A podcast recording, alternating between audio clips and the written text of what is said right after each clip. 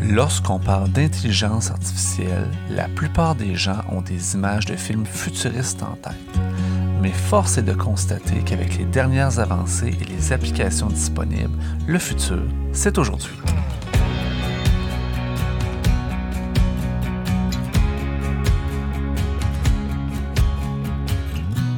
Bienvenue à Intention numérique.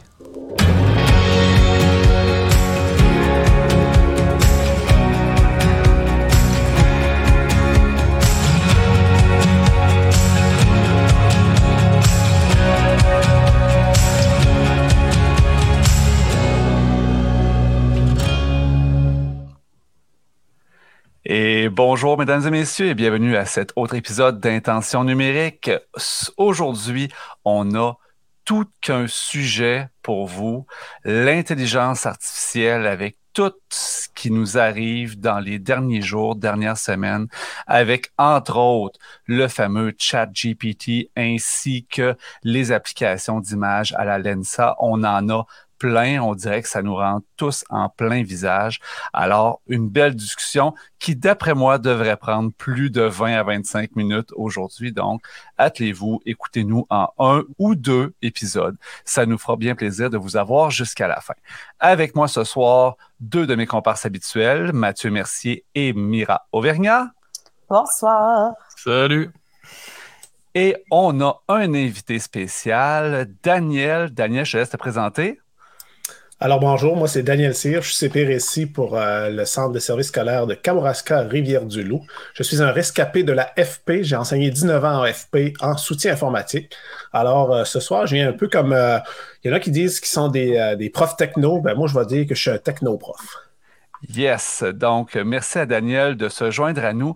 Euh, Marie-Hélène a pris un petit congé bien mérité avant les fêtes. On a tous euh, le corps qui des fois a de la difficulté à suivre, donc il faut écouter notre santé. Et je vous invite à faire la même chose quand la santé vous dit que vous devez prendre une pause. Prenez donc une pause. Il n'y a pas juste la techno dans la vie. Donc, discussion on veut parler d'intelligence artificielle. On a tous expérimenté ça au cours des derniers jours. Il y en a qui l'ont reçu vraiment en plein visage. Euh, j'aurais envie de vous demander comment vous avez découvert ça dans les derniers jours. Qu'est-ce que vous avez expérimenté vite, vite? Là? Ça a été quoi vos premières impressions? Euh, J'irais peut-être avec, euh, tiens, Mira, euh, qu'est-ce que, comment tu l'as reçu, toi, cette, cette vague-là d'intelligence? Ben, écoute, euh, je me suis euh, connectée à un appareil numérique, hein, parce que ça m'est pas tombé dessus comme ça, là, par, euh, en tout cas, certainement pas par la neige, parce qu'on en a pas. Mais les réseaux se sont mis à, à chauffer là-dessus, puis j'ai regardé un petit peu ce qui se passait. et généralement, quand il y a un enthousiasme, un engouement, ben, je fais ma curieuse et puis je vais voir de quoi il en retourne. Euh, donc, je suis arrivée là-dessus, donc je me connecte. Euh, je fais bon, OK, je comprends qu'on peut poser des questions. C'est ce que j'avais lu un peu. Alors, je me suis lancée aussi, on y va très, euh, très basiquement. Puis, tranquillement, pas vite, je suis allée voir ce que les autres écrivaient sur les réseaux pour, pour mieux comprendre d'où ça venait un peu. Donc, tu sais, c'était quoi cet outil-là? Puis, je suis allée lire un, peu plus. dans le fond, ça m'intéressait le niveau du développement du langage puis de la compréhension du langage. C'est surtout là-dessus que j'ai accroché. Donc, je suis allée tester un petit peu en posant quelques questions, sans plus. Puis on dirait que j'y suis revenue après avoir lu des commentaires et des tests de différentes personnes pour essayer de voir c'était quoi les limites. C'est ça qui m'a intéressé beaucoup parce qu'évidemment, euh, beaucoup, beaucoup d'enseignants qui se sont euh, questionnés rapidement là, sur, bon, on va en parler tout à l'heure, mais sur euh, la portée que ça peut avoir et finalement quel, quel genre de problématique on, on, on s'enligne pour avoir dans les écoles avec ça. mais rapidement, ce que j'ai beaucoup aimé aussi, c'est qu'il y en a qui ont vu ça côté du côté positif et qu'on a vite vu apparaître quelques réflexions sur ce qu'on pourrait faire de bien avec cet outil. Donc euh, voilà, c'est un peu là-dessus. Je, je, me suis, euh, j'étais, dans belle famille puis j'ai vu ça passer. Ma belle-mère, elle me trouvait pas bien ben jasante euh, samedi matin. yes. Et Mathieu, toi, comment tu as reçu ça? Moi, je suis tombé sur TikTok. Évidemment, ça, ça a créé euh, une sorte de buzz euh, assez incroyable de, de, voir une intelligence artificielle avec qui on peut euh, clavarder, qui répond à nos questions, que ce soit une recette des meilleurs brownies. petit parallèle, j'avais raté les miens la veille, donc je cherchais une excellente recette de brownies et Chat GPT m'en a proposé une excellente. Euh, après, tout de suite, j'ai pensé comme enseignant, comment ça peut me servir dans, ma discipline. Donc, j'ai fait quelques tests aussi. Et j'ai été très, très impressionné par euh, le savoir, en fait, qui découle de ça. Euh, puis mes, tests ont continué, on pourra en discuter tout à l'heure. Vraiment, j'ai été vraiment impressionné par, par la puissance de cet outil et je vais continuer mon expérimentation dans les prochains jours, prochaines semaines. Je vais prendre exactement ce que tu viens de dire. J'avais l'intention de laisser la parole à Daniel par la suite, mais tu viens de dire exactement ce que j'avais en tête. Moi aussi, j'ai vu passer sur TikTok. J'ai été excessivement impressionné par ce que j'ai vu en anglais. J'ai fait mes propres tests. Hein. Puis quand j'ai fait mes propres tests, bon, on parlera des mathématiques tout à l'heure, mais j'ai essayé français, j'ai fait histoire, etc. Puis quand je l'ai essayé, la première chose à laquelle j'ai pensé, et je me suis dit, c'est comme ça que les enseignants, plusieurs enseignants de terrain vont penser. J'ai tout de suite pensé plagiat. J'ai pensé à mal. OK, je, m'en confesse. J'ai pensé à mal avec ça. J'ai testé. J'ai montré à des collègues, regarde ton texte de secondaire 2. Qu'est-ce que tu vas demander à tes élèves juste avant Noël comme, euh, comme écriture? J'ai rentré le sujet. On l'a regardé s'écrire devant nos yeux ensemble. Et là, j'ai créé la commotion dans la salle des enseignants. Alors là, je me suis fait des scénarios dans ma tête. Puis là, je me suis dit, est-ce qu'on en parle ou est-ce qu'on n'en parle pas? Et j'ai eu un dilemme d'environ cinq minutes à savoir est-ce qu'on en parle ou on n'en parle pas. Et c'est allé sur TikTok directement. Donc, j'ai contribué au buzz, moi aussi. Euh, donc, vraiment, j'ai pensé à mal, puis je me suis dit, il faut qu'on vire ça du côté pédagogique. Puis j'ai vraiment eu euh, des belles choses intéressantes qui sont sorties sur les réseaux. Je vais passer la parole à Daniel parce que je pense, j'ai l'impression, Daniel, que tu avais peut-être une petite longueur d'avance sur nous. Est-ce que je me trompe? Écoute, je dirais une longueur d'avance, une grosse longueur d'avance sur Mathieu de cinq bonnes minutes, certain.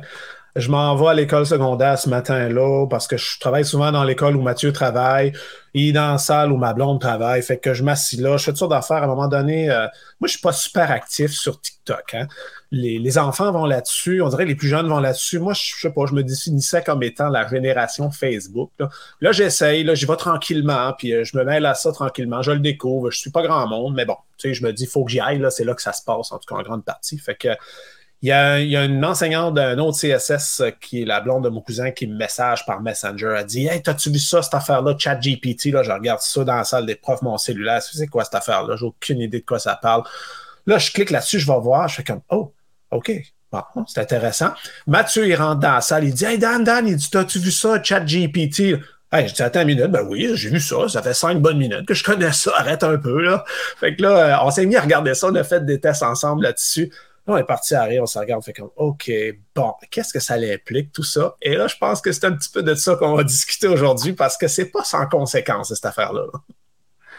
Bon, et là, c'est là que j'aurais envie de me dire avant qu'on aille sur qu'est-ce qu'on fait avec ça, qu'est-ce que ça fait, cette plateforme-là? C'est quoi? Puis qu'est-ce que ça fait? Moi, ce que j'en ai compris, puis vous m'arrêterez, c'est que c'est vraiment une plateforme d'intelligence au niveau du langage. C'est ça vraiment l'avancée.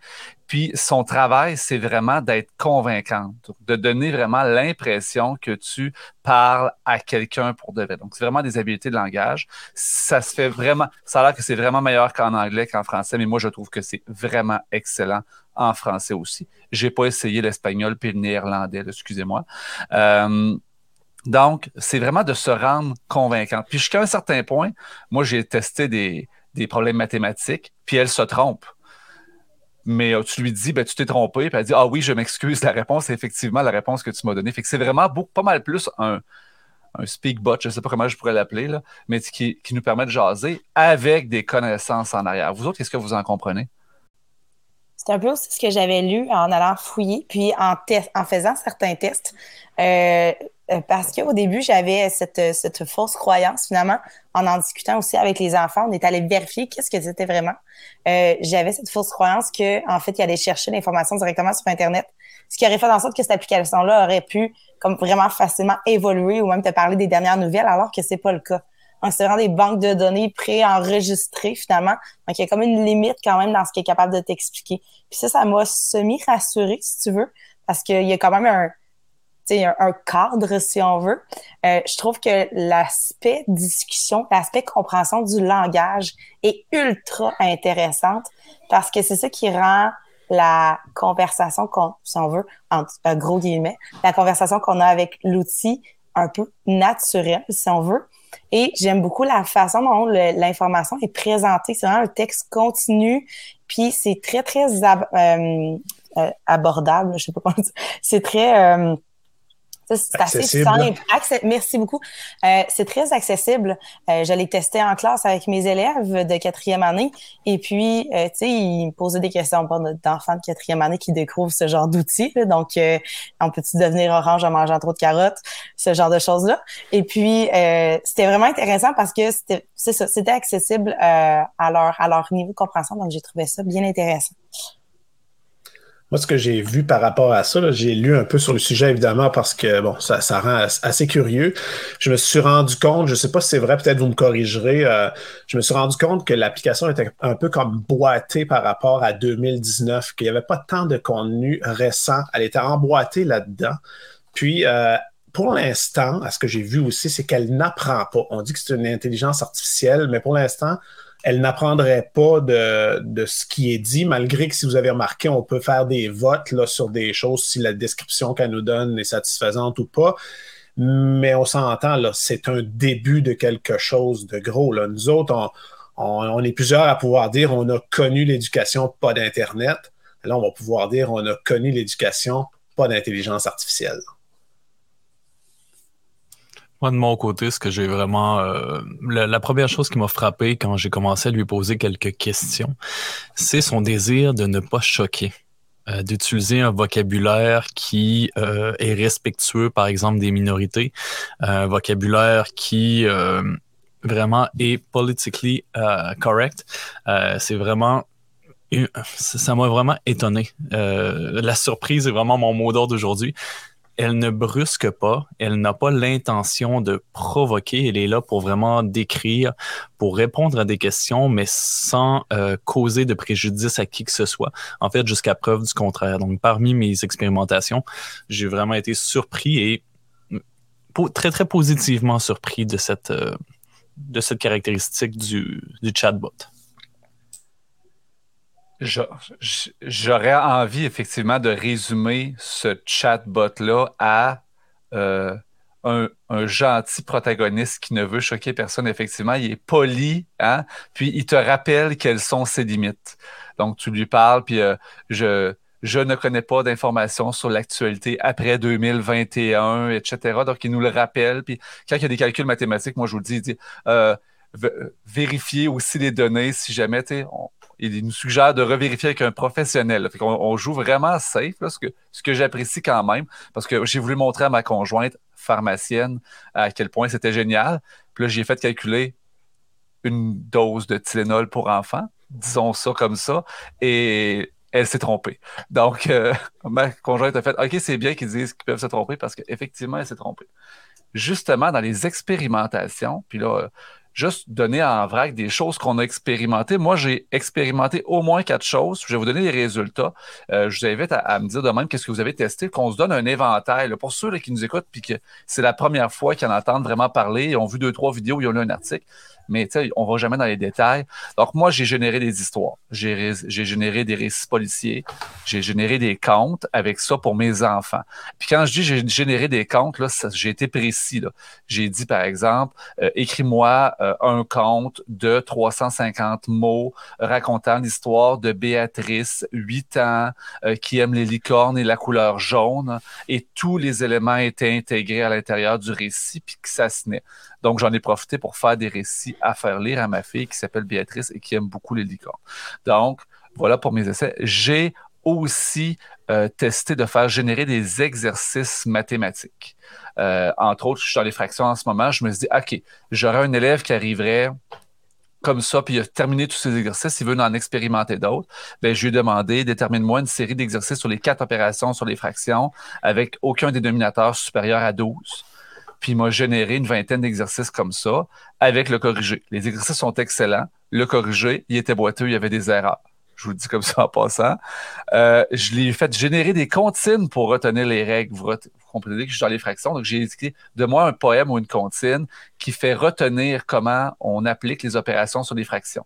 Puis là, il m'a fait une petite comptine avec des dénominateurs communs. C'était vraiment super génial, avec des petites erreurs. On va en convenir, c'est pas parfait encore pour l'instant. Puis j'ai essayé de faire résoudre des problèmes algébriques et ça a été difficile. Sincèrement, ça n'a pas été fameux. Euh, donc, ça, c'est mes expérimentations. Vous, de votre côté, je pense, Mira, tu as essayé des choses, hein?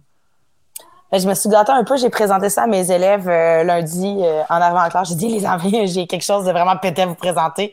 Premièrement, est-ce que vous savez c'est quoi l'intelligence artificielle? Et là, je vais prendre mon téléphone parce que il faut absolument que je le nomme.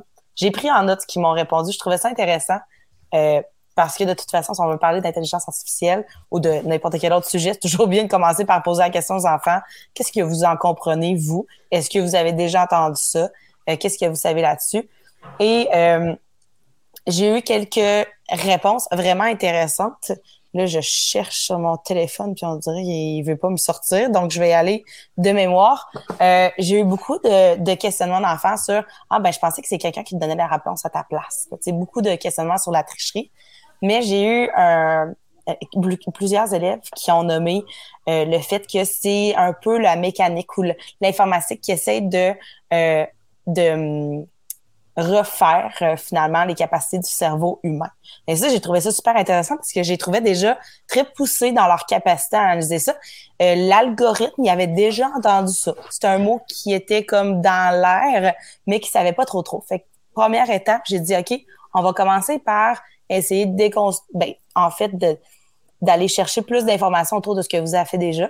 Donc, j'allais leur faire visionner une petite vidéo sur YouTube en passant, là, les enseignants qui voudront faire ça avec leurs élèves en parler, l'aborder en classe ou juste pour vous, avant de l'aborder aussi pour essayer de mieux comprendre. Il y a beaucoup, beaucoup de vidéos pour les jeunes. Tu fais juste écrire sur YouTube, là, euh, euh, intelligence artificielle expliquée aux enfants, puis ils t'en sortent quand même des pas pires. Donc, je suis allée regarder ça avec eux autres. On a un petit peu plus compris. Puis ensuite, bien évidemment, on l'a testé parce qu'il est là le fun. Euh, on est allé évidemment dans des questions un peu basiques, mais quand même assez drôles. Donc, moi, mes enfants ont demandé comment ranger ta chambre plus rapidement et euh, comment euh, se faire des amis ou comment agir avec un ami qui fait de la possession. Bon, tu vas me dire que c'est les mots de maman qui, ont été mis dans la bouche mais c'est un peu ça aussi. Mais ça, j'ai beaucoup aimé la réponse de l'algorithme. Encore une fois, on réfère beaucoup à des professionnels. Donc, tu sais, euh, je te suggère, va te faire aider. Puis on a beaucoup des points de forme aussi dans la structure, comme je disais tout à l'heure. C'est vraiment bien pour des, des jeunes parce que c'est très très accessible. Ensuite de ça, ben, dans la façon dont interagir, mettons, avec des amis, encore une fois, on repasse à des petits trucs. Euh, tu sais, je me dis, OK, clairement, tu sais, c'est un, on est allé ramasser plein de petites informations à droite, à gauche euh, de sites sur les émotions, puis sur la socialisation chez les gens. Tu sais, je revoyais un peu dans les discours, là, c'est très euh, englobant, c'est pas super spécifique dans ce qu'elle va te donner. Mais j'aime quand même le fait, encore une fois, qu'elle réfère, tu vas voir ton enseignant, euh, tu peux aller chercher de l'aide à d'autres intervenants, Et ça, je trouve ça cool. Euh, puis ensuite, ben, dans ma classe, ça, a vraiment été, euh, c'est ça. Est-ce que si on mange trop de carottes, on va devenir orange? Mais c'est cool parce que c'est cool. Ça fait deux fois que je le dis sérieusement. J'ai trouvé ça bien parce que là, ça nous fait mettre le doigt sur certains thèmes intéressants. donc, le bêta-carotène, entre autres. Fait que là, les enfants se sont questionnés là-dessus. Fait que là, on a comme approfondi ça j'aimais l'aspect de OK, ben je me questionne quand même, je dois demeurer critique par rapport à ce qu'on me sort comme information. Et puis l'autre aspect que j'ai testé qui me faisait penser à ce que tu avais dit, Sylvain, c'est dans la c'est quand tu as généré des histoires, mais j'ai demandé de générer seulement des péripéties pour un texte sur un sujet précis. Et ça nous en a sorti quelques-unes qui étaient super intéressantes. Puis je trouve que justement, on peut aller chercher euh, chercher là euh, une utilisation qui est même pertinente si je veux une situation initiale pour un texte, entre autres. On a touché évidemment un peu à l'univers social, mais je veux pas trop voler le punch de Mathieu. On, est, euh, on a posé quelques questions sur la Nouvelle-France, sur comment les gens euh, vivaient en Nouvelle-France à l'époque et tout ça. Alors, euh, c'est ça. On a, c'était assez concluant de mon côté, mais je suis enseignante au primaire. Je pense que les informations que j'ai demandées probablement un peu plus simples que de l'algèbre. Donc voilà. Mathieu? Euh, oui, en fait, pour faire un petit peu de pouce sur l'univers social, de mon côté, bah, j'ai expérimenté ce qu'on appelle des opérations intellectuelles euh, en, histoire et en géographie. C'est-à-dire, rapidement, je peux vous parler de causes, de conséquences, de similitudes et différences, de changements de continuité et de situer dans le temps, par exemple. Je suis en ce moment dans la révolution euh, américaine. Et je me suis questionné à savoir est-ce que euh, cette intelligence artificielle est capable de comparer la Révolution française et la Révolution américaine? Donc, je lui ai demandé quelles sont les différences qui existent entre ces deux révolutions et j'ai été, encore une fois, très, très surpris positivement parce qu'il m'a ressorti quand même des points euh, très, très intéressants que je connais bien et que je suis capable de valider par mon expertise. Et après, je me suis questionné à savoir, OK, quand je vais penser à évaluer mes élèves, est-ce que je permets, par exemple, l'utilisation de l'ordinateur? Est-ce que dans un contexte pandémique comme nous avons eu, ça remet en question un petit peu ma, ma façon d'évaluer? Je me suis rendu compte que la majorité des opérations intellectuelles qu'on souhaite développer chez nos élèves, leur capacité à réfléchir à des questions complexes pourrait être amenuée par la présence d'une euh, intelligence artificielle comme celle-ci. Donc, c'est vraiment ça qui m'a questionné à partir de mes expérimentations.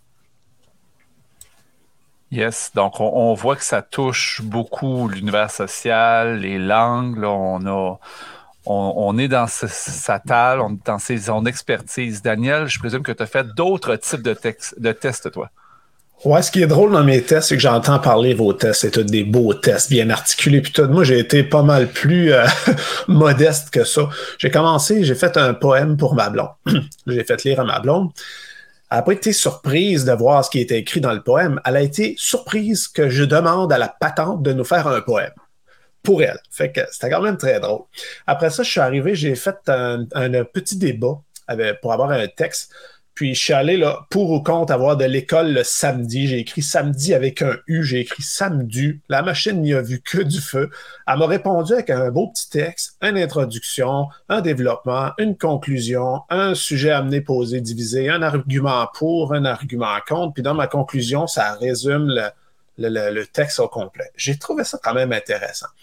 Après ça, je me suis dit, bon, je vais tester d'autres choses avec ça parce que j'avais pas vraiment de contrôle sur la longueur du texte que j'avais.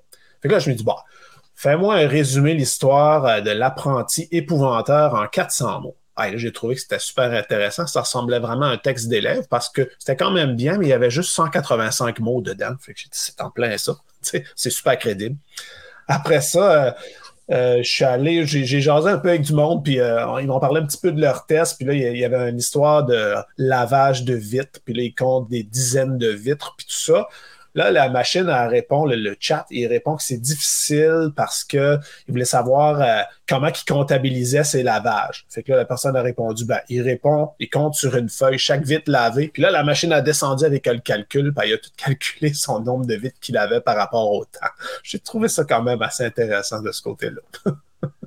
ça ressemble un peu à ça. Après ça, ben, c'est les, histoires classiques de tests qui ont été faites un peu partout, que j'ai lu puis que j'ai essayé des trucs par rapport à ça. Ce que je me suis rendu compte aussi qui était intéressant, à un moment donné, j'ai dit, bah, je vais, je vais essayer d'y faire traduire, d'y faire parler en anglais un peu pour voir ce que ça donne. là, je me suis rendu compte que c'était le traducteur de Google qui était installé par-dessus qui faisait l'interface en français. C'est pas la machine. À ce que j'ai lu, la machine, elle travaille uniquement en anglais. Puis, c'est des traducteurs qui sont installés dans le navigateur. Je n'y avais vu que du feu, autant dans ma question que dans la réponse qu'elle donnait. C'est assez impressionnant. Donc, on résume à on est impressionné pour l'instant. On a testé une panoplie euh, de choses. Et là, j'aurais envie qu'on rentre dans le vif du sujet. Je vois le temps passer. On voit, là, on a du plaisir en ce moment. Puis moi, je, je l'essaye, j'expérimente encore, encore aujourd'hui j'irai dans les défis parce qu'on a tous vu un petit peu à mal dès le début. Parce que je sais pas, moi, oui, en tout cas, je m'en suis confessé tout à l'heure. Puis j'aurais envie de lancer ça à Daniel tout de suite parce que Daniel, toi, en tant que CP, au récit en plus, vous allez avoir un mandat, probablement. Là, ça, va, ça va bouillonner dans les prochaines semaines. Euh, comment est-ce que tu entrevois ça dans les prochaines semaines et mois?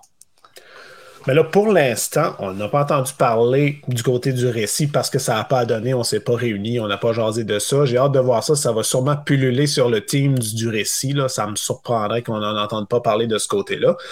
Moi, je trouvais que la, difficulté peut-être là-dedans qu'on a, c'est que ça va tellement vite. On parlait de TikTok tantôt.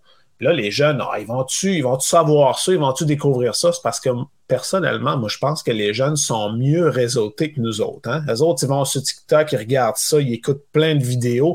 Puis là, il y en a qui me répondaient Ouais, mais sais, l'algorithme, si tu regardes tant les vidéos de chats, il va t'en aller, tu il va te, te, suggérer des vidéos de chats. Oui, mais si tout le monde regarde ce vidéo-là, c'est sûr qu'il va trouver un spot pour l'insérer dans son algorithme pour que tu le vois. Donc, je me disais, ben, les jeunes vont le voir plus rapidement que les enseignants. Puis là, le défi qu'on va avoir, c'est pas, ben oui, éventuellement de prendre des mesures puis d'encadrer de la façon dont on va l'utiliser puis que les élèves vont y avoir accès mais il euh, va falloir informer le réseau puis rapidement à part de ça parce que je me mets dans la peau d'un enseignant qui n'est pas super techno puis que qui roule sa bosse à tous les jours puis que ça va bien puis que tout est correct. Euh, qu'on parle de moderniser les approches, l'évaluation, tout ça, puis oui, c'est correct, mais pas plus que ça. Euh, écoute, c'est parce que s'il continue son train-train de vie quotidien de tous les jours, euh, il va s'en faire passer une ou deux de temps en temps parce qu'il va dire Oh, il est bien rendu bon, cet élève-là. mais oui, ça se peut. Fait que ça, ça fait partie du défi. L'évaluation va poser des défis aussi. On va en reparler un petit peu tantôt.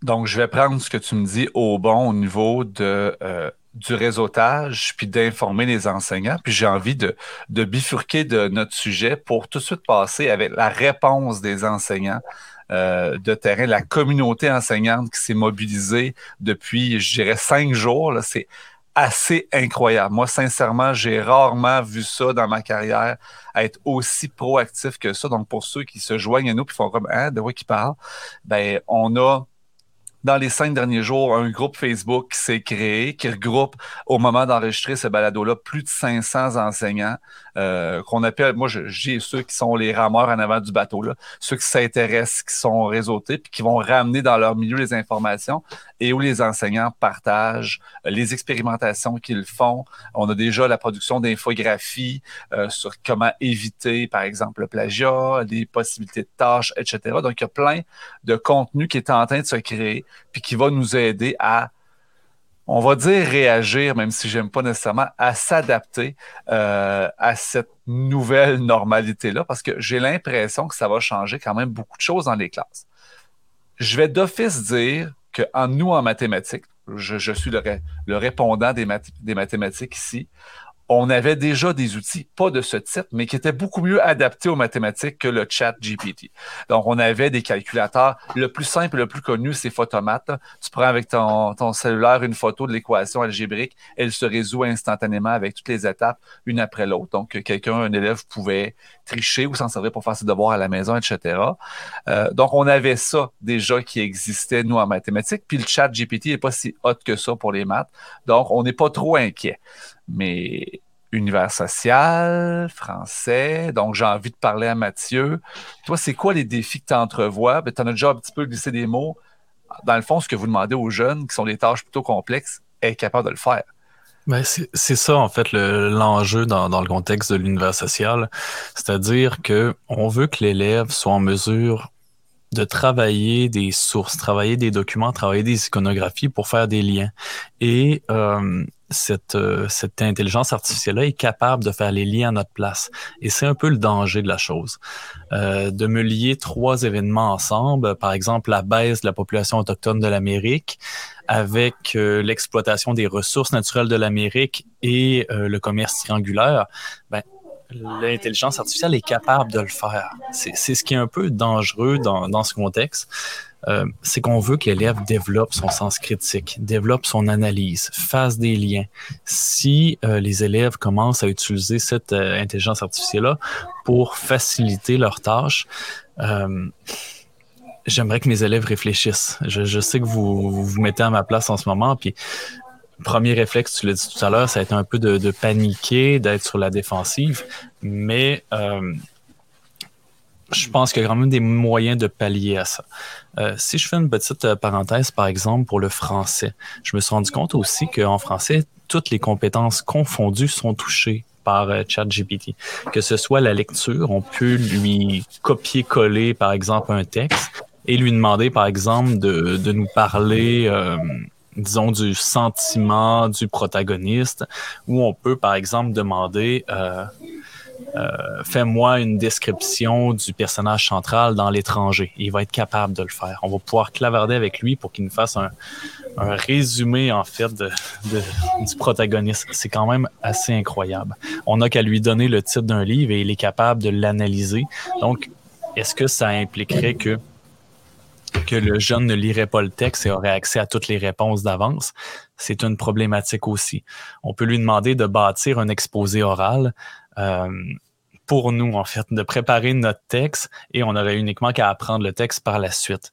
Euh, pour l'écriture, bon, on en a parlé un petit peu tout à l'heure. Donc, c'est la même chose en anglais. Donc, il y a une problématique majeure aussi de ce côté-là. Euh, puis, euh, pour certaines questions de science aussi, euh, c'est possible de se baser, d'utiliser ChatGPT, à l'exception des laboratoires, par exemple, et des expérimentations. Justement, dans l'infographie dont tu parleras tout à l'heure, il y a des moyens justement de, de pallier à cette intelligence artificielle. Donc, dans les moyens qu'on a, par exemple, pour pallier ce que nous offre cette intelligence artificielle en histoire, c'est l'utilisation d'un dossier documentaire. Donc, de travailler l'analyse documentaire, travailler les iconographies qui ne sont pas présentes dans ChatGPT. Donc, ça, ça nous aide beaucoup. Euh, ChatGPT ne comprend pas les euh, schémas ne comprend pas non plus les graphiques, n'en génère pas non plus. Donc, d'en ajouter dans un dossier documentaire, ça l'aide beaucoup à pallier ces, possibilité de plagiat ou d'aide euh, de cette intelligence-là. Donc, de notre côté, si on utilise le dossier documentaire lors des évaluations, des exercices, pour faire travailler les opérations intellectuelles à nos élèves, ça peut euh, permettre ceci. Mais d'éviter, par exemple, les tâches complexes à la maison, en devoir ou en contexte d'enseignement à distance. Je pense qu'il faudrait se pencher à la question et revoir, par exemple, certaines pratiques évaluatives. Yes. Euh, Mira, toi, euh, au, niveau du primaire, euh, qu'est-ce qu'on peut voir comme défi qui s'amène dans les prochaines semaines, prochaines années? Hein? Ça... Ben, tu sais, nous autres, on est à la toute base, fait que je le vois d'une façon un peu plus globale. tu sais, si on fait juste se, baser sur le référentiel de la compétence numérique, toute la partie éthique est touchée. Tu sais, l'éducation au numérique, l'éducation à la à ce que ça peut apporter et au danger aussi et à être critique par rapport à si j'utilise cet outil-là, qu'est-ce que j'en retiens, qu'est-ce que j'en ressors moi comme apprenant, comme élève? Mes élèves ont été, tu sais, faut faut pas euh, sous-estimer leur capacité. Ça me fait tout le temps bien rire parce que on fait l'éducation à la sexualité, puis quand on leur parle de stéréotypes, puis euh, euh, de couple, de papa papa ou maman maman, sont comme ben ouais, puis ils sont, tu sais, c'est vraiment c'est c'est des adultes qui ont construit ça, puis on était déjà bien loin par rapport à eux et ce qu'ils sont rendus maintenant. Et moi, j'aurais tendance à leur faire confiance, euh, à éduquer. Hein? On, s'en est parlé un petit peu. On a vu passer certains commentaires comme quoi il y en a qui commençaient déjà à le bloquer. Et si on le bloque, euh, comme j'avais mentionné euh, sur Twitter, ben on risque juste de balayer le, le, problème en dessous du tapis, puis on va réouvrir le tiroir un moment donné, puis ça va sentir mauvais en titi parce que les enfants, ils savent c'est quoi, c'est sûr qu'ils vont vouloir l'utiliser. Maintenant, il faut juste leur montrer comment l'utiliser comme il faut, puis comment ça va pour que ça soit, ça peut être vraiment nourrissant pour eux. L'autre chose qui, qui est comme très globale, ben, Colin Debin, c'est juste de développer la, le positif, la satisfaction d'un apprentissage. Aimer, apprendre, c'est pas l'avoir tout cuit dans le bec, puis absolument rien de satisfaisant là-dedans. Tu me trouveras pas une personne qui dit ah moi j'adore ça quand tu me dis ce que je devrais savoir puis que j'ai pas besoin d'y réfléchir euh, non un enfant ça fonctionne pas comme ça. Euh, à 9 ans ils sont curieux ils ont le goût d'apprendre des affaires ils aiment ça quand ils finissent par comprendre quelque chose. Puis Dieu sait que mes élèves ont été très critiques quand je leur ai proposé les réponses du chat GPT, notamment mes élèves qui sont forts, puis que eux, ils étaient juste prêts à démonter complètement euh, l'utilisation de ça, comme « Attends un petit peu, moi j'ai une meilleure réponse pour toi, Madame Mira. » Alors, tu sais, je pense que de leur faire confiance aux enfants, puis d'être clair et transparent par rapport à ce que c'est cet outil-là, c'est quoi les limites, puis de réfléchir ensemble, c'est vraiment ça qui va nous aider. Et la dernière chose, c'est que... Euh, euh, la, la, le danger aussi qui peut se trouver là-dedans, c'est que ça serait de laisser les familles complètement à côté, encore une fois en les laissant genre gérer ça de leur côté, puis nous autres gérer ça à l'école. Il faut que ça soit une il faut y avoir une bonne communication parce que les parents, ils sont pas nécessairement au courant. La première chose que j'ai faite après avoir vécu l'activité en classe, je leur ai écrit, je leur ai envoyé euh, le vidéo qu'on avait regardé en classe, un article de l'école branchée qui avait été publié pour expliquer simplement c'était quoi euh, l'outil? Puis je leur ai dit, si jamais les enfants veulent le tester, il faut qu'ils se connectent avec une adresse. Donc, ils peuvent pas nécessairement le faire tout seuls. Allez-y, testez-le avec eux. Vous allez voir vous aussi qu'est-ce que c'est. Pas mal de parents qui ont été curieux, je pense, par rapport à ça aussi. Donc, voilà, l'ouverture et la transparence. Génial. Donc, on retient éduquer, compétence éthique. la compétence numérique, ça tombe pas des armes. Il faut, que ça, faut que ça se cultive, il faut que ça se développe quelque part. merci pour ces bons mots. J'avais envie de passer aux opportunités. Puis en même temps, il me restait un point qui était comment est-ce qu'on fait pour limiter les impacts écoutez, il y a une possibilité là, justement de dénaturer des tâches qu'on donne aux jeunes, puis le plagiat, puis rendre ça trop facile ou incohérent avec ce que le jeune vaut. Puis là, je ferais comme un parallèle entre les deux, entre défi et opportunité. Est-ce que ce défi qui nous est présenté est pas une opportunité justement pour varier nos traces d'apprentissage et revenir à la genèse de ce qu'était la réforme en 97, c'est-à-dire on devrait avoir des productions, de l'observation, des entrevues. Est-ce que ce ne serait pas une bonne façon de trianguler puis de voir si nos élèves, leur production qu'ils ont faite à la maison, mais qui a l'air un petit peu louche parce que me semble qu'elle a l'air un petit peu trop bonne, est-ce que ce n'est pas une bonne idée de les questionner? Je peux peut-être continuer. je continue, je t'ai comme lancé là-dessus. tu sais, c'est sûr que moi, je le vois un petit peu comme le parent qui fait le devoir à la place de l'enfant à la maison. Euh, c'est jusque-là, peut-être que, bon, ChatGPT va être un petit peu plus précis par rapport aux informations données.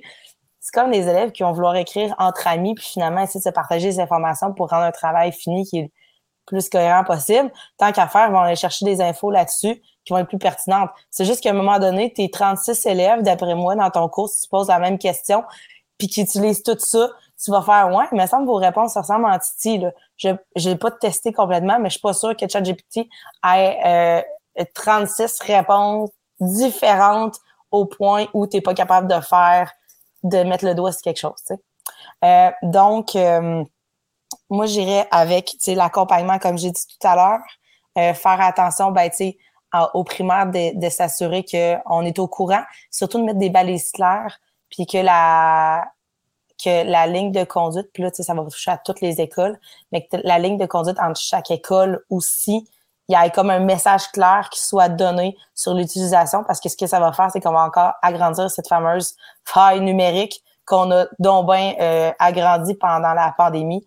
Et là, ça serait juste une autre affaire qui va faire en sorte qu'il y en a qui vont prendre un, bord de chemin, puis l'autre qui vont rester sur le bord de l'autoroute. Euh, voilà, c'est ça.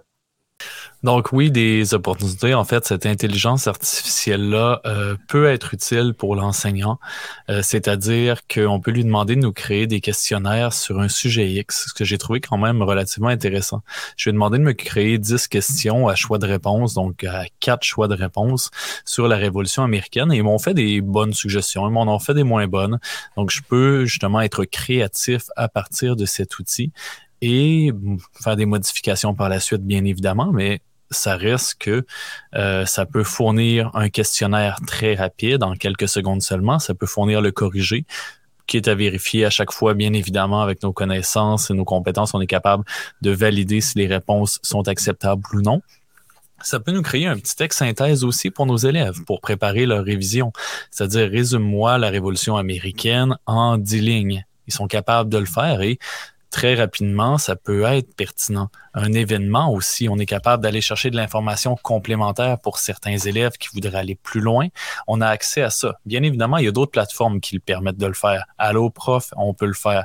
Euh, il y a des sites web aussi spécialisés, mais ça facilite euh, notre travail d'enseignant et ça facilite aussi peut-être dans une utilisation euh, bien faite et bien encadrée le travail de l'élève. Justement, Sylvain en a mentionné quelque chose tout à l'heure avec les mathématiques, d'aller chercher des exercices supplémentaires, des exercices complémentaires pour les élèves qui iraient très, très vite. Donc, on pourrait l'utiliser à bon escient. Mais c'est comme toute technologie, on peut, est-ce qu'on le fait? Et est-ce qu'on a éduqué les jeunes à le faire? à s'auto-réguler aussi à travers d'un outil aussi puissant que celui-là? Donc, ça a énormément de potentiel et quand je l'ai présenté aux enseignantes de français à l'école, elles ont vu le potentiel de créer des textes très rapidement, des textes variés, au lieu de passer, par exemple, par des, des œuvres qui existent déjà, des œuvres où elles doivent demander des droits d'usage, par exemple. Ça leur permet de créer rapidement quelque chose et de citer, parce qu'on peut citer ChatGPT. Donc, il y a cette possibilité-là également. Moi, j'ai aussi vu passer, on, l'a probablement tous vu, passer cette infographie-là sur Twitter de Jean-Baptiste Odou, euh, qui donnait, lui, des exemples d'utilisation pédagogique au service de l'enseignant. Euh, puis j'en nomme quelques-unes en vrac. Par exemple, générer des textes pour illustrer un propos, ça, on en a parlé tout à l'heure. Favoriser l'analyse de textes, parce que si on génère plein de petits textes, on peut les travailler pour l'analyse. Donc, c'est une banque qui est, disponible. Démontrer une stratégie d'écriture à l'aide, justement, des textes qui sont générés par euh, ChatGPT. Euh, comparer, faire faire, par exemple, un pastiche d'un conte avec un thème. Donc, fais-moi par exemple un pastiche du euh, petit chaperon rouge, mais euh, avec un clown, par exemple. On fait faire une version alternative euh, du conte, puis on fait des comparaisons entre les deux versions. On pourrait faire illustrer aux élèves une des versions. Donc, ça nous donne des façons de varier l'enseignement en classe qui demandent très peu d'efforts, euh, qui demandent juste qu'on s'y attarde puis qu'on ait les bonnes idées. Puis il y en a plein d'autres idées qu'on peut avoir aussi. J'ai beaucoup accroché. J'ai eu une discussion pas plus tard que cet après-midi avec une de mes collègues dont les enfants sont au cégep et à l'université, des anciens élèves qui ont vu ma vidéo TikTok et qui se sont mis à l'expérimentation en fin de semaine dernière. Puis eux autres, dans leur cours, par exemple, un cours en finance. Puis euh, le garçon, il y avait des, une notion, de, ah, cette notion-là, je la comprends pas tout à fait, ben, il se l'est fait expliquer. Hein? Puis tu n'as pas nécessairement toujours accès à ton enseignant, ces niveaux-là, ils ne sont pas toujours disponibles. Puis il a demandé, puis avec les, autres connaissances qu'il avait déjà, il a été capable de valider que oui, ce que l'intelligence artificielle lui donnait, ça avait du sens, première des choses. Il n'était pas néophyte totalement, mais ça l'a débloqué. Donc, ah oui, c'est vrai, ça a de l'allure. Puis même ses, sœurs ont aussi travaillé avec d'autres notions, puis ça les a aidés à étudier et à avancer dans euh, leurs études. Donc, il y a vraiment de belles utilisations à faire. Et là, je pense qu'on en est rendu à la question qui tue. Si on était à tout le monde en parle, il y aurait des effets sonores et des effets de lumière. Est-ce qu'on interdit ou pas? Ou on préfère autre chose? Et pourquoi? Puis, comme tu n'as aucune idée de quoi qu'on va dire, Daniel, je te lance la balle parce que tu es notre invité. Donc, à toi l'honneur. Ben merci, c'est gentil. Puis ça me fait rire un peu parce que tu parles de la question qui tue, puis du flashage de lumière. Puis euh, quand j'ai regardé un peu les idées de ce que j'allais discuter là-dedans, c'est exactement ça que je pensais. il n'y a aucune nuance là-dedans, c'est pareil, pareil. Dans le fond, je me dis, euh, il y, a comme deux choses là-dedans. Au niveau du primaire, ben, corrigez-moi si je me trompe, mais quand tu t'inscris à ChatGPT, ça te prend un numéro de cellulaire. On va se dire que les enfants, pour le moment, au primaire, n'ont pas de cellulaire, donc théoriquement, ils devraient avoir un, encadrement parental là-dedans, etc. On va se dire ça comme ça. Au secondaire, ben là, c'est sûr que ça commence à avoir des numéros de cellulaire. Fait que ça, c'est sûr et certain que ça va commencer à jouer dans cette partie-là. Euh, au niveau de l'interdiction ou pas, évidemment, il y a toujours les deux écoles de pensée qui courent. On dit, il faut interdire ça, il faut bloquer ça. Moi, ce que je voulais amener comme point, c'est comment qu'on peut interdire un site comme ça ou comment qu'on interdit un site Internet. Je vais vous donner un exemple présentement, euh, au niveau de notre CSS, on est en train de mettre en place un logiciel de surveillance. On entend souvent parler, là, bon, les évaluations, l'accès au dictionnaire Usito, euh, etc. Alors, on veut donner ça pendant les examens du ministère, mais là, ça vient avec une série euh, de règles très strictes au niveau de l'encadrement. Fait que là, ce qu'on a fait, on a étudié les logiciels, on a dit, bon, on va y aller avec Impero. Impero qui ressemble beaucoup à ce qu'on a connu dans le passé Land School. Hmm? Fait que, euh, on est allé avec Impero, on est en train d'implanter ça. C'est quand même gros, ça nécessite bon, plein de choses comme ça. Ce qu'on se rend compte, c'est qu'on dit bon, on va, on va encadrer, on va bloquer des sites Internet pour leur permettre de n'avoir accès qu'à Usito. Puis, on s'est rendu compte, c'était bien correct, on s'en doutait bien que ça allait finir comme ça, mais ça va prendre quand même une surveillance humaine derrière l'écran. On le sait que l'enseignant, il va être là, ou le surveillant, il va être là, il va se promener dans la classe, il va, regarder ce que les élèves font, mais là, on vient de leur mettre un outil dans les mains. Fait que là, ils ont plein de possibilités d'aller quelque part. Donc, l'idée dans tout ça, c'est que on a dit on va bloquer certains sites Internet, des choses comme ça. Puis on s'est rendu compte que les élèves, qu'est-ce qui les fait carburer, c'est de contourner notre système. Donc, est-ce qu'on peut vraiment bloquer un système, comme ChatGPT? La réponse, c'est non. Ça va être bloqué pour une partie des élèves, ceux qui ne se casseront pas la tête puis qui vont faire leur travail parce que c'est ce qu'on attend d'eux autres, puis c'est ce qu'ils font, puis ils ne se cassent pas la tête avec ça. Sauf que toutes les autres qui vont chercher à défier le système puis chercher les trous, les failles qu'il y a dans le système, c'est ceux qui vont passer à côté. Je suis allé faire de l'observation dans une classe où on expérimentait MPRO, puis ça a été la même chose. L'enseignante, elle m'a dit va voir les deux garçons dans le fond. Ben oui, c'était deux garçons, ça a donné comme ça. Hein. Va voir les deux garçons dans le fond, puis regarde ce qu'ils font. Là, je pique un petit clin d'œil, parce que je savais bien que les, deux gars, ce qu'ils voulaient, c'était me le dire qu'ils étaient capables de contourner le système en ne me le disant pas en même temps pour pas que, que je contrecarre leur plan. Fait que finalement, qu'est-ce qu'ils font? Ben, ils se font des hotspots avec leur cellulaire pour passer à côté. Euh, la façon que ça fonctionne, il faut que le navigateur soit géré par le logiciel Impero. Donc, on installe un plugin dans le navigateur qui fait qu'il est soumis aux règles qu'on a imposées. Ils n'ont pas le droit d'installer d'autres logiciels ni d'autres navigateurs dans nos ordis. Donc, il n'y a pas de problème. Les deux navigateurs qui sont là vont être gérés. Puisqu'ils n'ont pas le droit d'installer d'autres choses, on n'a pas besoin de se casser la tête. Ben non, il faut se casser la tête parce que il y en a un qui a trouvé le moyen d'installer une version standalone de Opera. Standalone, ça veut dire qu'il n'y a pas besoin d'installation. Tu fais juste rouler le fichier et voilà, surprise, Opera fonctionne. Et qu'est-ce qu'il y a de beau dans le navigateur Opera? Ben, il n'est pas bloqué parce qu'on n'a pas de plugin d'installer dans ce navigateur-là pour le gérer avec Impero. Donc, quand on pense qu'on bloque, c'est là le danger parce qu'on ne bloque pas tout le monde il y a toujours des fins finaux qui vont passer dans les mailles du filet. Puis généralement, ben, c'est eux autres qui être les clients principaux pour utiliser le fameux chat GPT. Donc, est-ce qu'on peut vraiment bloquer? Je ne pense pas. Puis, ça fait toujours référence à un de vos anciens balados qui parlait que bloquer, ce n'est pas éduquer. Effectivement, oui, bloquer, ce n'est pas éduquer. Puis moi, ce que je retiens de ce que tu viens de nous dire, Dan, c'est que on va baisser la garde si on pense que les élèves sont bloqués, les enseignants qui ont peu d'expérience dans les technologies vont baisser la garde, vont moins vérifier et finalement vont se faire prendre. Puis il y a déjà d'autres façons d'utiliser la plateforme, par exemple une extension dans Google Chrome qui permet de l'avoir dans notre barre de recherche Google. Il y a plein de façons qui vont apparaître à gauche, à droite. Ça va être comme essayer de retenir un raz de marée avec des sacs de sable. Ça va fuiter de partout, puis finalement, ça va s'effondrer au complet. C'est peine perdue. Il faut trouver de façons différentes. Quand tu fais un blocage, il y a 10 manières de le contourner qui apparaissent.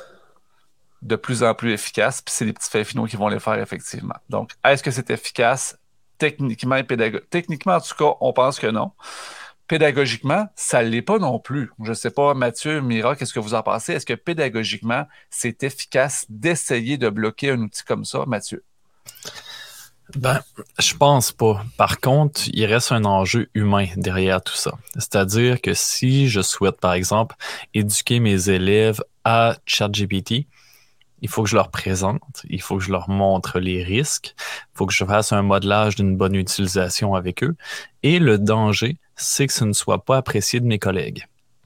C'est-à-dire que si je présente ça à mes élèves et que là, le mot se parle, Hey, monsieur Mathieu nous a montré quelque chose, une, une intelligence artificielle qui nous aide à écrire des textes. Et après ça, je me fais haïr, je me fais détester. Donc, ça prend un leadership dans une école euh, secondaire euh, avec l'aval de la direction pour faire une intervention précise. Et cette intervention-là, elle peut prendre la forme, par exemple, d'un euh, tutoriel en ligne, peut-être en version non répertoriée, euh, qui montre un peu comment ça fonctionne, les dangers de tout ça, ou une présentation clé en main, qui peuvent être présentées à tous les élèves de l'école. Il faut que le discours soit le même, soit euh, soit vraiment, euh, je ne veux pas dire standardisé, mais au moins qu'on ait une version commune et qu'on se soutienne. Parce que si je prends l'initiative uniquement de mon côté, bien que mes élèves ont sûrement déjà vu ChatGPT sur euh, TikTok et les réseaux sociaux, s'il n'y a rien qui se fait, c'est jouer à l'autruche. Donc, il faut faire quelque chose pédagogiquement, mais en même temps, ça prend un leadership et je suis pas prêt aujourd'hui à assumer ce leadership-là pour ne pas avoir de reproches, de réprimandes, de collègues ou etc. Donc, il y a tout cet enjeu-là d'une structure scolaire, d'un établissement, qui fait que pour l'instant, je pense qu'il y a un leadership de la part de la direction ou de la part de, même à la limite du centre de service qui, s'il ne l'interdit pas, doit nous donner une ligne directrice parce que c'est pas moi qui va le prendre. Et là, je vais vous poser la question. Je vais prendre Mira en exemple, qui a fait un bel exemple. à nous en, elle nous en a parlé tout à l'heure d'éducation numérique. Donc, on a ouvert l'outil, on a regardé c'était quoi que ça permettait de faire, c'était quoi les limites à la limite. Donc, on s'est rendu compte de comment ça allait. Est-ce qu'on serait rendu à penser qu'on devrait faire des activités d'expérimentation? Mathieu nous dit, j'ai pas envie de me mettre mes collègues à dos puis de d'être le mouton noir, est-ce qu'on pense qu'à moyen terme, ça serait quelque chose de pertinent? J'aurais envie de vous lire quelque chose qui m'a été envoyé par euh, un de nos euh, coordonnateurs de la stratégie numérique de mon centre de service scolaire. C'est un petit mot d'introduction du cadre euh, de référence de la compétence numérique. Je lui ai posé la question, est-ce qu'on devrait bloquer? Il m'a répondu et le cœur de son message, son message était la maîtrise de la compétence numérique doit aussi permettre à l'individu de faire face aux innovations technologiques qui se concrétiseront dans les années à venir, notamment les avancées en matière d'intelligence artificielle. Il saura poser un regard critique sur ces innovations et sera pleinement capable de se les approprier et d'y recouvrir s'il juge qu'elles peuvent lui être utiles. Donc, cadre de référence de la compétence numérique, ça fait déjà quelques années et on nous parlait déjà de l'importance d'éduquer nos jeunes à l'intelligence artificielle. Donc, est-ce que ça ne serait pas une nouvelle patate chaude, un, un nouveau défi qui nous est lancé? Mira? Je vais pas trop me répéter. Je l'ai dit tout à l'heure déjà. Je pense que euh, dans le contexte où on, je suis en enseignement primaire, je vois pas vraiment comment ça pourrait devenir euh, une problématique. Euh, notre rôle à nous, puis là, tu sais, c'est vraiment un rôle multiplicateur. Il faut que les profs le fassent. On fait déjà une éducation numérique. Que là, on vient d'ajouter un outil. Euh, tu sais, on parlait déjà de Facebook, on parlait des réseaux sociaux, on parlait d'Instagram avec les jeunes, notamment au troisième cycle. Ben là, c'est comme un outil de plus qui s'ajoute qu'on doit prévenir un peu, essayer de bien les éduquer, leur donner le goût d'apprendre, comme je disais tout à l'heure, pour que rendu au secondaire, ça soit le genre d'intervention que vous ayez pas que vous, vous allez avoir en enfer, d'après moi, mais que ça soit euh, peut-être euh, déjà déconstruit ou que l'éducation se soit assez bien faite pour que bon, ça soit des cas isolés, disons-le comme ça. Je pense, par exemple, que l'éducation, euh, on va voir ça évoluer assez rapidement. Dan nous en parlait tout à l'heure, c'est juste le bout de l'iceberg. ça va évoluer vraiment vite et c'est ça qui, selon moi, c'est pour ça qu'il faut comme pas l'interdire parce que l'évolution va tellement se faire rapidement que si on bloque maintenant puis qu'on attend que la vague nous ramasse plus loin, euh, on va tellement avoir du, de retard finalement sur la façon dont on comprend l'outil, euh, les limitations, puis euh, comment on peut bien encadrer les enfants là-dedans, qu'on va l'échapper complètement. Donc, euh, c'est ça. Moi, je suis pro-éducation, ouverture. Et puis, je pense que ça peut apporter beaucoup de bonnes choses en classe. Et une de mes plus grandes frustrations, c'est quand j'envoie mes élèves sur Google Classroom, sont sur Google Éducation, puis ils n'ont pas accès à YouTube. Ça me fâche assez que c'est le même type de, frustration. Je suis comme, non, laissez-moi gérer mes outils, laissez-moi encadrer mes élèves comme je pense qu'ils sont capables de l'être d'avoir une certaine autonomie aussi, parce qu'on leur demande d'être autonome, mais on veut les tenir euh, par la main jusqu'à la fin de leur université. Fait que c'est ça. Alors, euh, voilà. Mathieu? Ben, ça va tellement vite euh, dans la technologie, puis Mira l'a bien signifié si je me, je me, je me, je recule dans le temps un tout petit peu, j'ai connu le, Walkman, j'ai connu le, disque CD, euh, j'ai connu les chansons numériques avec les MP3 et on glissait les fichiers audio dans le MP3 qui se branchait USB. J'ai connu les disquettes, euh, j'ai connu beaucoup de choses. Puis euh, aujourd'hui, on est avec l'info nuagique, on est avec le nuage, maintenant avec l'intelligence artificielle. Dans cinq ans, j'ai aucune idée où on va être. Dans 10 ans, encore moins. Et dans 20 ans, je risque d'être complètement largué. Donc, si on n'essaie pas de comprendre le monde dans lequel on vit, les outils qui sont mis à notre disposition, on va passer à côté du bateau. On va passer à côté de ce qu'on est capable de faire dans notre rôle d'éducation. Et je pense que c'est de la responsabilité des enseignants, ou du moins des leaders euh, pédagogues numériques et des CP récits locales, euh, de faire un travail de vulgarisation et un travail d'accompagnement des enseignants. Daniel, un dernier mot? Ben moi, je vais dans le sens de Mathieu. Euh, c'est sûr que par mon rôle de CPRC, je pense que la, première chose à faire, ça va être vraiment d'informer pour que les gens soient au fait de ça. Après ça, d'avoir une certaine ligne pour encadrer, de participer à ça. Puis ensuite, ben, ça va être leur gestion à eux. Là. Ça va être la façon dont ils vont vouloir gérer ça dans leur salle de classe. C'est là que ça va, ça va continuer. Alors, merci à vous trois. J'aurais tendance à vouloir fermer en disant que nos jeunes, on doit les éduquer au numérique. On ne peut pas les préparer à ce qui va les attendre demain, mais au minimum, on doit les rendre habiles à utiliser les outils qui existent aujourd'hui pour qu'ils soient prêts à utiliser ceux de demain. Mira, moi, j'ai une dernière chose à vous dire. Là. Euh, souvent, en, en coloc, en formation, peu importe, il y a la fameuse euh, Que vas-tu faire maintenant lundi? Là? Ah ben là, vous avez écouté le balado. Maintenant, ce que vous allez faire, je vais vous donner une piste de, de réflexion là-dessus. Testez le don. Allez le voir, testez-le. Allez en jaser avec votre direction. Puis prenez donc un petit dîner là, inspirant là, dans la salle des profs pour vous amuser puis tester les limites de ça, puis bien comprendre c'est quoi qu'il y a derrière. Parce que Dieu sait qu'il y en a beaucoup des profs qui vont avoir la jugette, euh, le, jugement facile sur l'utilisation de ça, puis qui seront même pas à, l'essayer, qu'est-ce que qu'est-ce qu'il en était. sais, prenez le temps avec vos profs de vous amuser, de regarder, de juger. C'est correct aussi d'avoir d'exprimer vos craintes.